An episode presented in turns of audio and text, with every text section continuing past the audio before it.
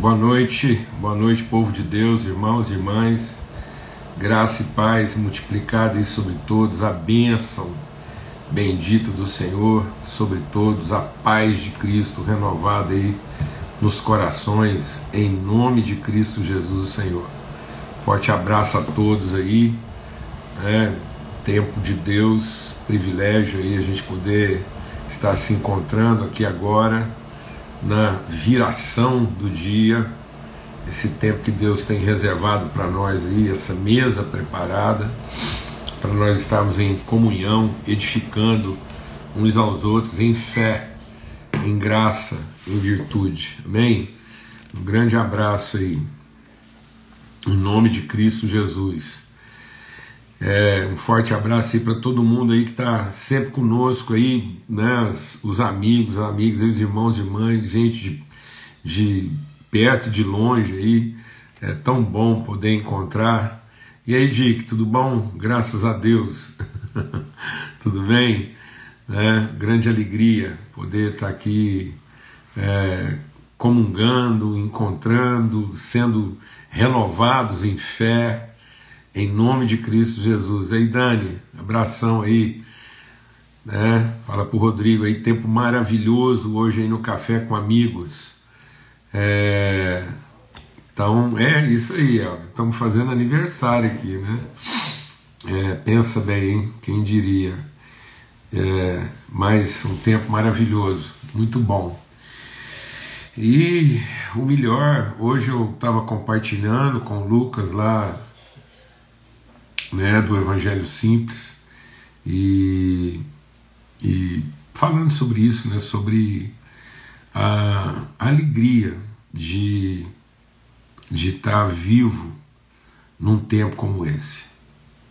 Sabe assim, é, em momento algum eu consigo lamentar estar vivendo esse momento junto com a humanidade. Né? Nós, como filhos de Deus, que privilégio, que, que, que distinção, que honra nós recebemos do nosso Pai.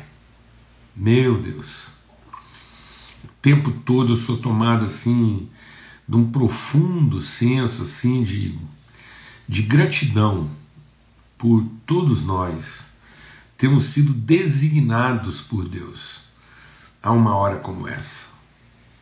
A gente poder estar aqui junto das pessoas, acolhendo, abençoando, trazendo esperança, trazendo luz. Né? Que, que, que distinção, que honra, que, que trabalho Deus colocou no coração de todos nós como sua família. Né? E eu sou muito grato a Deus. Me sinto assim extremamente honrado pelo Pai dele ter confiado é, a nós essa oportunidade de consolarmos uns aos outros e, e vivemos né, essa extensão dos sentimentos, é, dos limites humanos. A, a humanidade sendo estirada, esticada, e a gente está aqui né, com, com com vínculos que não se rompem. Poder apresentar num momento de profunda tensão, né, um estiramento, a, a vida pensada de forma tão esticada, tão estendida. E Deus é, e colocou em nós, nos preparou para uma hora como essa. Muita gratidão. Que Deus continue a nos glorificar, os seus filhos, para que a gente possa também glorificá-lo. Amém? Em nome de Cristo Jesus. E aí a gente segue em oração e recebendo com alegria os que vão né, sendo resgatados aí desse momento e também nos despedindo com, com profundo senso de submissão a Deus daqueles que voltam para casa daqueles que finalmente entram no seu descanso, como diz a palavra do Senhor. Amém? Vamos ter uma palavra de oração. Pai, muito obrigado pelo teu amor. Obrigado, obrigado mesmo. Obrigado por, por sermos o povo, as pessoas que o Senhor designou lá na eternidade para estarmos vivendo esse momento tão, tão grave na história da humanidade, de tanto desafio, de tanto confronto, de tanto enfrentamento, e o Senhor tem aí nos consolado, nos fortalecido, nos renovado, para que a gente seja coluna e esteja da verdade no meio de todo esse transe, que o Senhor coloque na nossa boca mesmo palavra, ó Deus, de direção, língua instruída. Tua palavra diz que chegaria um tempo que, que dez pessoas agarrariam na barra né, de um justo para ser conduzido pelo caminho.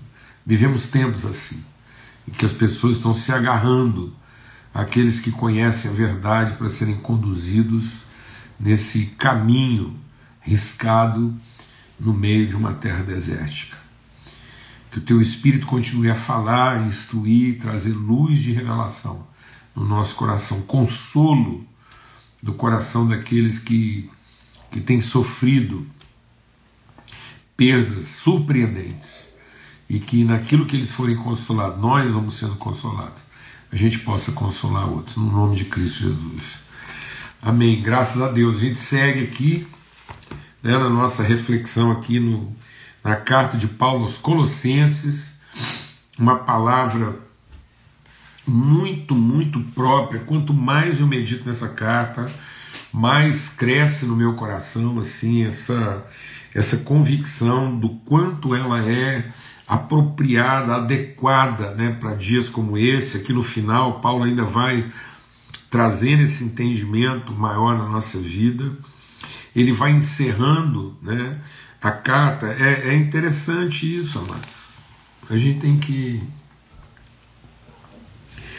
é tão interessante isso, né? Assim, Paulo nessa construção de corpo, nessa nesse, nesse, nessa iluminação a respeito né, do que que do que que fundamenta, do que que, que sustenta, do que que dá da base, da, da substância à nossa vida como igreja, ele vai terminando aí a carta, está aí no capítulo 3 já, chegando no finalzinho da carta, depois que ele instruiu, né, falou do, do, do, empenho, do portanto, do que, que é o chamado, ele termina, fala, agora vocês organizem aí um, um departamento né, de missões, vocês também organizem aí um ministério infantil, vocês organizem aí né, um, um curso de discipulado e vocês aí organizam as campanhas de evangelização e toca a igreja. Eu acho tão interessante, é porque não é nada disso. Não,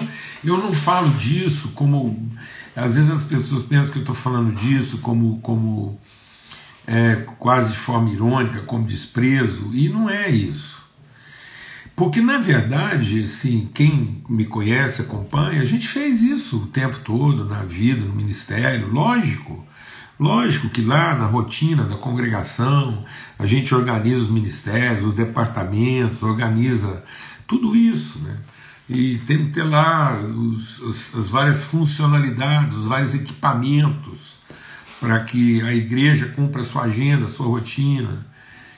Mas eu, eu, eu, eu compartilho essas coisas para chamar a atenção para o fato de que Paulo nunca considerou isso né, como essencial, como fundamental. Jesus não faz isso.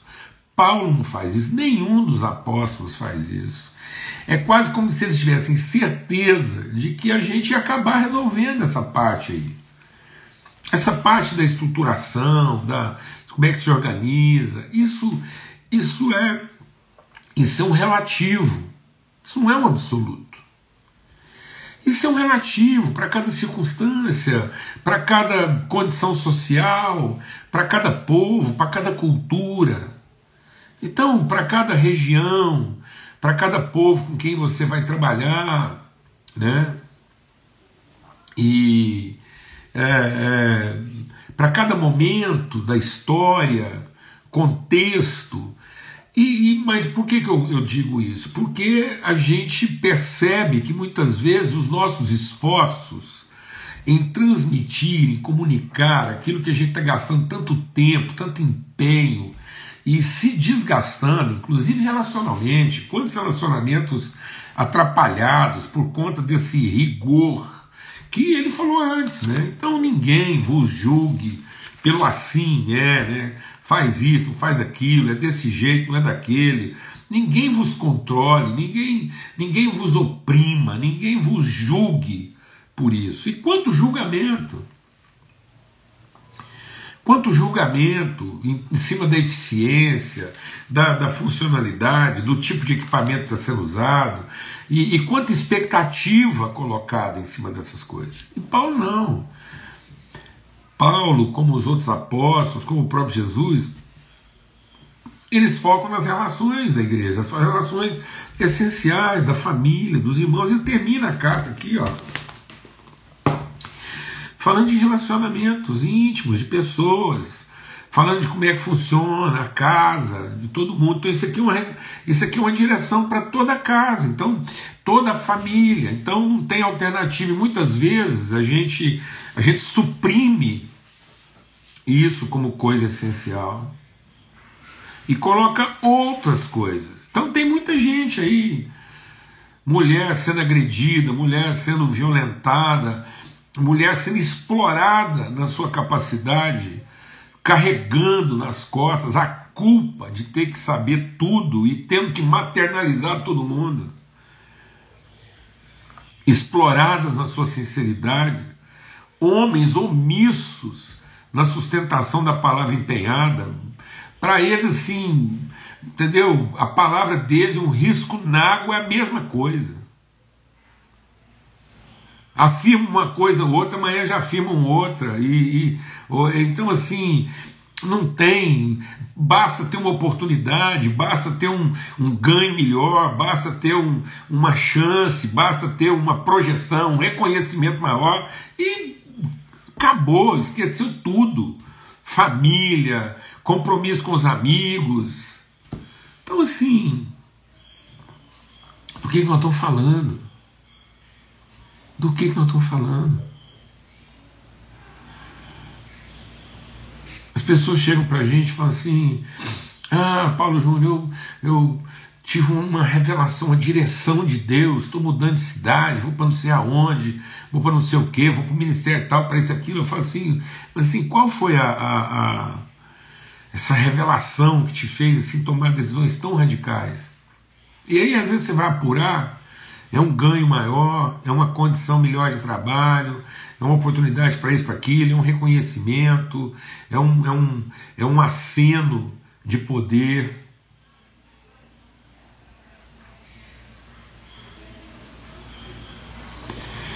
Então, e aí, é, é, isso vai comprometendo o processo. E aí Paulo encerra, está lá, Paulo está lá na, na cadeia escrevendo, e ele falando: oh, é o seguinte, então, ó, a igreja, a construção do corpo, as relações, o vínculo perfeito, né? o vínculo perfeito, a paz, uma igreja que tem relações bem vinculadas, compromissos bem firmados, que tem um conselho, né? uma paz do corpo, aquilo que, que realmente contempla de forma justa todas as pessoas e não privilegiada, não tem uma cadeia de privilégios, né? uma, uma estrutura VIP, very important person, então assim, uma coisa que, que até o estacionamento é privilegiado. Não. Ele está falando de uma coisa muito mais orgânica, que reflete nas nossas relações mais íntimas, família, né? a esposa, é, é, usando a sua autoridade em favor do esposo, o esposo usando a autoridade em favor da esposa, e os filhos usando a autoridade em favor dos seus pais. Então, o que Paulo está falando aqui é uma, é uma cooperação, né? é um suportando o outro. o marido dando suporte à esposa, dando condições, dando segurança,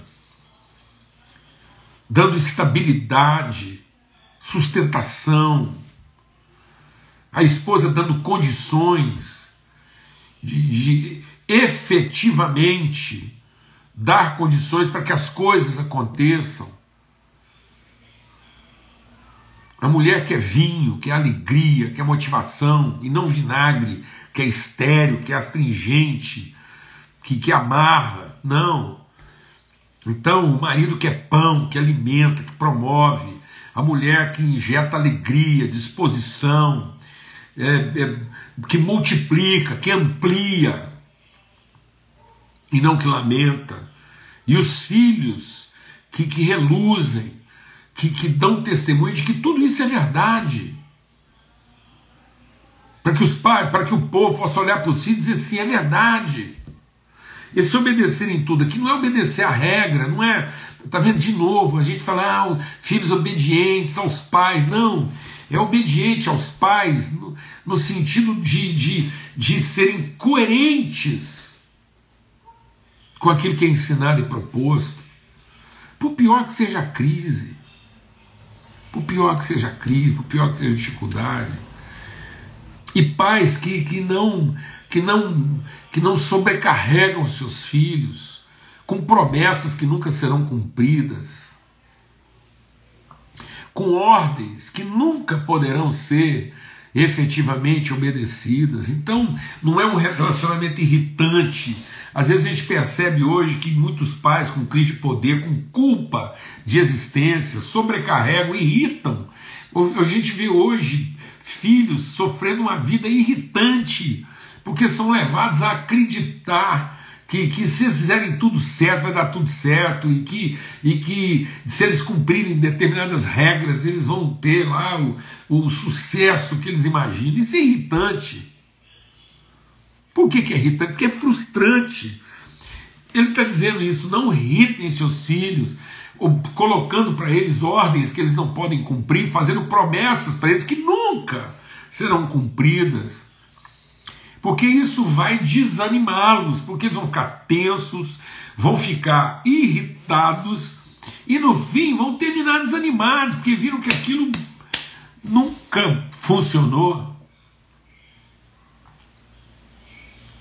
Então, isso é igreja, é a família.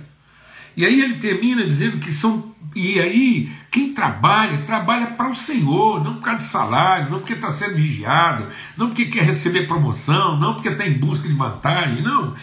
Todos os que trabalham, todos os servos, trabalhem para o Senhor, construindo essa consciência, dignificando, significando o trabalho. Amém, irmãos? Sabendo que receberão a recompensa da herança, ou seja, o que, que é? o que, que é a nossa recompensa, mano? Qual que é a recompensa da herança? É ver a família reunida, todo mundo bem, todo mundo servido, vivendo de maneira justa em equidade, em justiça, em retidão. Essa é a herança. Agora as pessoas pensam que vão receber de Deus a herança no sentido individual, um, uma estrela no peito, um, galão, né, uma medalha. Muitas pessoas pensam que esse galardão é uma medalha, uma premiação, é uma distinção, vai me colocar mais alto que os outros. Todo mundo vai passar lá nas ruas celestiais e dizer: Ah, tá vendo? Aquele é um cara. Que conversa, mas a nossa herança é um coração cheio, é uma alegria infindável, é uma, uma, uma gratidão incomensurável de ver que no fim nenhum se perdeu. A família está reunida, estão todos ali à mesa, não tem uma cadeira vazia. Essa é a nossa herança. É para isso que a gente trabalha. E aí, nesse ambiente, a gente vai organizando. dependendo de cada contexto, dependendo de cada realidade, dependendo de cada momento da história, a gente facilmente se organiza, a gente não se abate, não fica apavorado. Dá para ter prédio, tem prédio, não dá para ter prédio, não tem prédio. Dá para fazer reunião com mil, faz reunião com mil. Não dá, faz com três. Dá para encontrar, abraçar, beijar, a gente abraça, beija, acha bom. Mas não dá também, a gente manda carta, faz sinal de fumaça, sopra um apito, faz qualquer coisa, mas a gente manda um sinal com alegria, com disposição, entendendo no final o que que fundamenta, o que que, que o que que dá sentido ao nosso esforço. Que é isso. E aí ele vai falando, né? Então a gente vai saber que nós estamos servindo a esse propósito, nós estamos trabalhando na missão de Deus. A missão de Deus de formar uma família. E aí nós, como filhos, Quanto mais aperfeiçoados nós vamos sendo, quanto mais amadurecidos, menos encarnado a gente é, mais do lado do Pai a gente está e, e tentando adivinhar o que está no coração dele para realizar isso em favor dos irmãos, e não ali, toda hora, puxando a barra do Pai, aí, e o meu, e o meu, e o meu, meu Deus, que canseira! Que canseira! Não. Gente resolvida, despachada, voluntariosa, proativa, liberta. Só de olhar para o coração do pai, de olhar para os olhos dele, não precisa falar nada, não. Já entendi. Pá! Você sabe exatamente quem você vai buscar, quem que você vai atender, onde é que você tem que arrumar. E aí, beleza. De resto, a gente sabe tudo. De resto, o Espírito Santo vai nos instruir a respeito de todas as coisas. É uma metodologia, é uma estratégia, é uma forma, é uma organização, é um departamento, é um recurso, é um equipamento, é uma escada, é um alicate, é uma chave fenda, é uma corda. Preocupa não, meu irmão. O Espírito Santo vai revelar isso a cada momento com uma propriedade que você nem imagina. Não vamos passar essa vergonha, não. Você acha que um filho de Deus vai passar uma vergonha? Para o Espírito Santo depois fazer bullying conosco? O trem está lá, precisando de uma chave fenda, o Espírito Santo sopra no seu ouvido. É uma faca, é um canivete. E a gente chega lá com um canivete com aquela cara de tacho. Pô, pô, o que, que é isso? Nós estamos dizendo aqui uma fenda, você me aparece aqui com a faca? Não, amado, desencana. Nós temos todos os equipamentos, tudo, tudo que, tudo que depender de estrutura, organização, planejamento, nós está aqui, ó, está depositado na nossa relação. Nós sabemos tudo, nós, está oculto em nós todos os tesouros da sabedoria e da ciência. Em tese, todo inventor de uma solução nova, de um recurso novo, de uma metodologia nova que resolvesse a vida ele tem que ser guiado pelo Espírito Santo. Por que isso?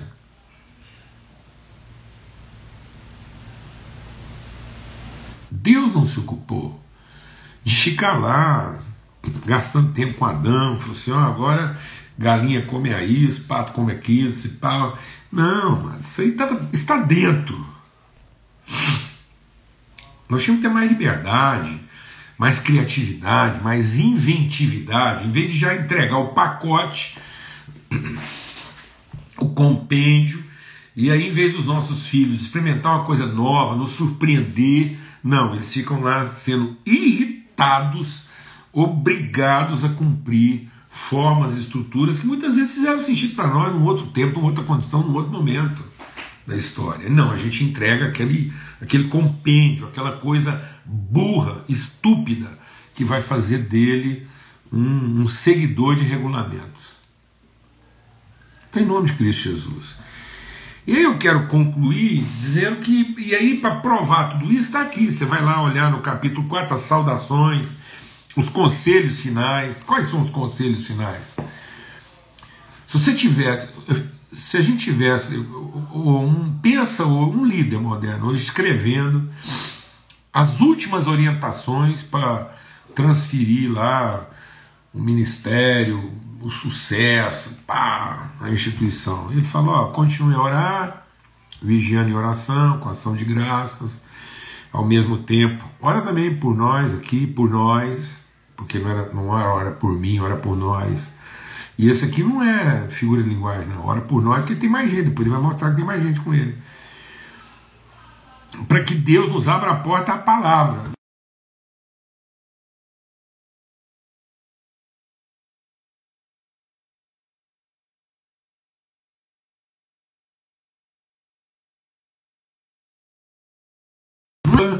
Me falte a sensibilidade de reconhecer, de perceber a oportunidade de entregar a palavra, de modo que a última coisa que eu tiver que fazer na vida, o meu último suspiro, assim que eu disser está consumado, eu esteja entregando o meu espírito e não tentando retê-lo.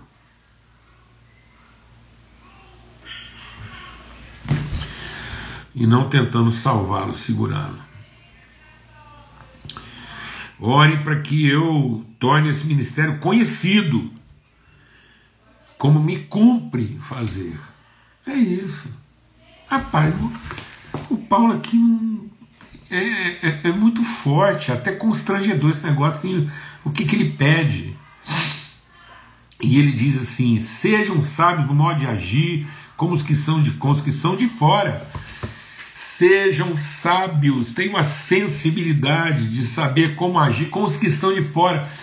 Meu Deus, a igreja parece que perdeu essa sensibilidade de dialogar, de conversar, de tratar, de, de interagir com os que estão de fora. E ele diz assim: e aproveitem bem o tempo, que a palavra que vocês conversarem, aquilo que vocês falam com os que estão de fora, seja sempre agradável, temperada com sal, para que saibam como devem responder a cada um. Meu Deus, concluir essa reflexão aqui do Colossenses.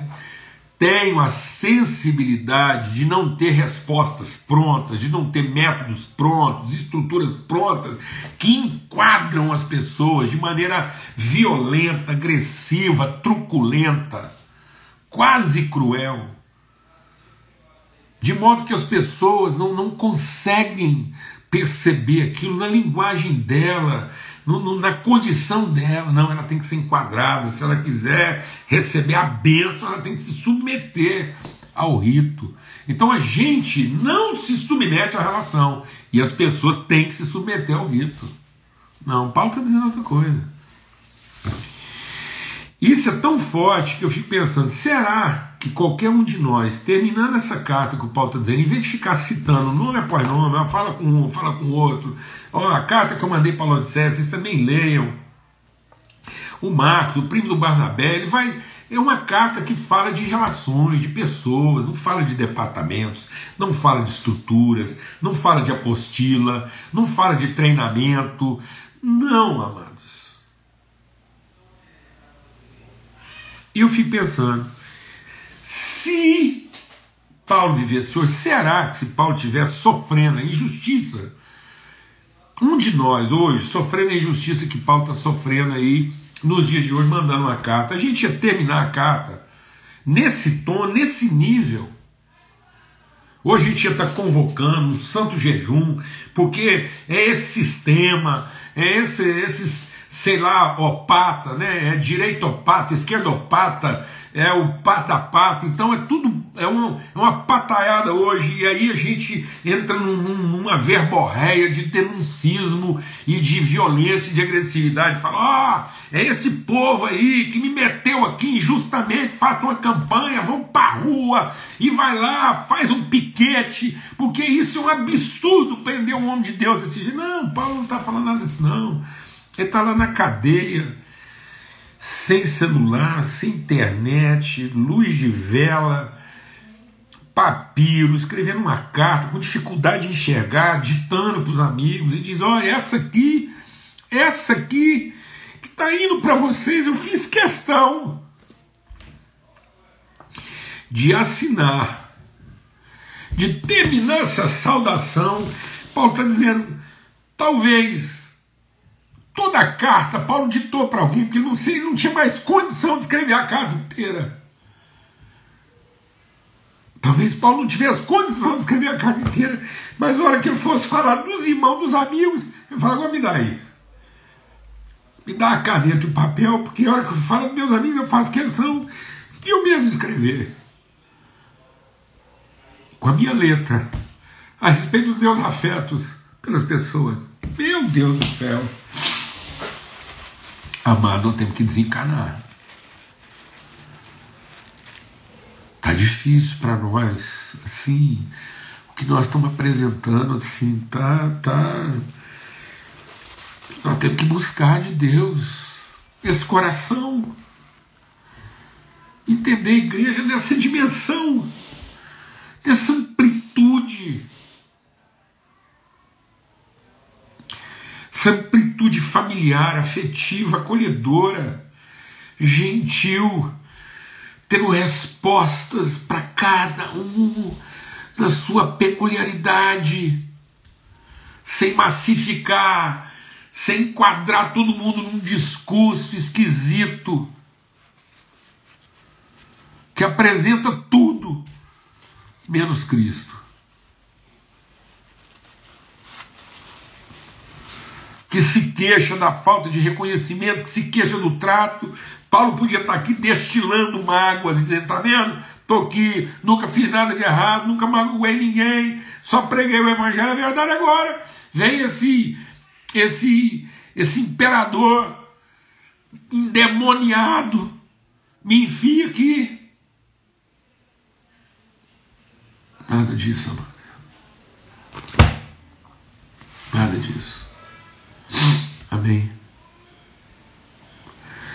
Nós somos o corpo vivo de Cristo. Demais. A graça esteja com vocês. E fim de carta. A graça esteja com todos. E fim de carta. Um forte abraço, se Deus quiser, domingo, às 8 horas da manhã. A gente está aí para começar mais uma semana, semana da Páscoa, primeiro dia dessa semana pascal, pascual aí. Isso é um tempo bom. Domingo a gente quer compartilhar, né, entrar, buscar de Deus mesmo assim, preparar o nosso coração para discernir muita coisa, se Deus quiser. Então, domingo, às 8 horas, a gente está junto aí de novo. E um forte abraço a todos paz seja com todos. Até mais.